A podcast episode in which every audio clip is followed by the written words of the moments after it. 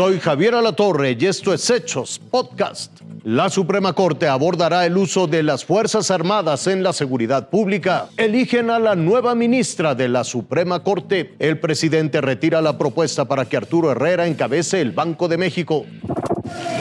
Con 92 votos a favor, Loreta Ortiz Alf se convirtió en nueva ministra de la Suprema Corte de Justicia de la Nación. Ella ocupará la silla que dejará el ministro saliente José Fernando Franco González Salas. En su mensaje ante el Pleno, Loreta Ortiz advirtió que será implacable contra la corrupción. Una de mis prioridades será sostener y promover una política de tolerancia cero a la corrupción, tráfico de influencias y al nepotismo en todos los niveles. La ministra consiguió la mayoría calificada en una sola ronda de votaciones. La oposición respaldó su elección. Verónica de Gibés solo recibió nueve votos y Bernardo Batis ocho. Luego de rendir protesta al cargo, la ministra Ortiz Alf ofreció una conferencia de prensa en donde aclaró que actuará con total imparcialidad e independencia. Un tribunal constitucional, como es la Suprema Corte de Justicia de la Nación, tiene esa principal encomienda. Los votos de su servidora siempre van a ser independientes y autónomos. También aclaró que no tiene ningún conflicto de interés. Vengo de una carrera de académica,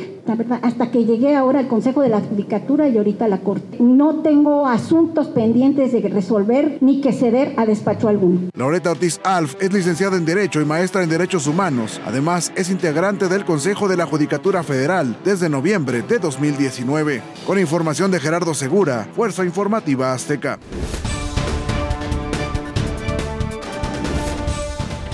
En agosto, pero se conoció hasta el día de hoy. El presidente de la República decidió retirar el nombre de Arturo Herrera como aspirante al cargo de gobernador del Banco de México. Así lo confirmó este martes el coordinador de Morena en el Senado, Ricardo Monreal. Pero desde agosto, eh, la oficina del Ejecutivo retiró el nombramiento. Y nosotros no hacemos otra cosa sino aceptar la decisión. ¿Cuál es el estado que guarda actualmente ese nombramiento? Uno, que tenemos que hacer porque el 31 de diciembre concluye el actual gobernador del Banco de México, Alejandro Díaz, y el primero de enero tiene que haber un nuevo gobernador. Monreal explicó que el presidente tiene que mandar una nueva propuesta. Y nosotros procederemos a examinar la propuesta para los requisitos de elegibilidad y la ratificación por mayoría simple que corresponde. Y dio su voto de confianza a Arturo Herrera, quien incluso podría ser propuesto por segunda ocasión, aunque esa dijo será una decisión exclusiva del jefe del Ejecutivo. Yo considero que el ex secretario de Hacienda, Arturo Herrera, es un buen elemento, es un hombre conocedor de la materia y es un hombre que tiene conocimiento para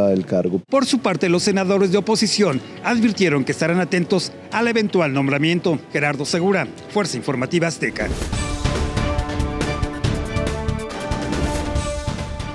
La vigilancia que realizan las Fuerzas Armadas en las calles estará bajo la lupa de la Suprema Corte de Justicia. Desde la primera sala, se abrirá un debate a partir del acuerdo que emitió el presidente Andrés Manuel López Obrador el 11 de mayo de 2020, y en el cual dispone que soldados y marinos se mantengan en tareas de seguridad pública hasta marzo de 2024.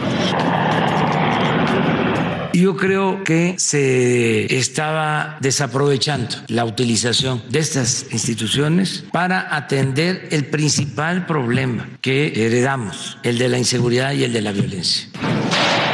El proyecto de sentencia de la ministra Margarita Ríos Farjat propone respaldar la iniciativa del jefe del Ejecutivo, pues, desde su análisis, no hay violación a la división de poderes, como se argumentó cuando se impugnó el acuerdo. El 20 de junio del 2020, la entonces presidenta de la Cámara de Diputados, Laura Rojas, con el respaldo de las fracciones del PRI, PAN, Movimiento Ciudadano y PRD, promovieron ante la Corte una controversia constitucional. Pidieron que sometiera estudios y el despliegue de las Fuerzas Armadas en tareas de seguridad pública van en contra de lo que establece la Carta Magna. No se trata de obstaculizar, sino de darle a las Fuerzas Armadas lo que han pedido durante 10 años, certeza jurídica. La discusión entre ministros partirá de dos puntos. Primero, si el Ejecutivo tenía facultades para emitir el acuerdo. Y segundo, si se invadieron atribuciones legislativas. Aunque el debate quedó radicado en la primera sala, no se descarta que el caso sea enviado al Pleno para que sean 11 ministros y no 5 los que determinen el futuro de los soldados y marinos que se sumaron a combatir la criminalidad en las calles. Se levanta la sesión. Juan Pablo Reyes, Fuerza Informativa Azteca. Esto fue Hechos Podcast.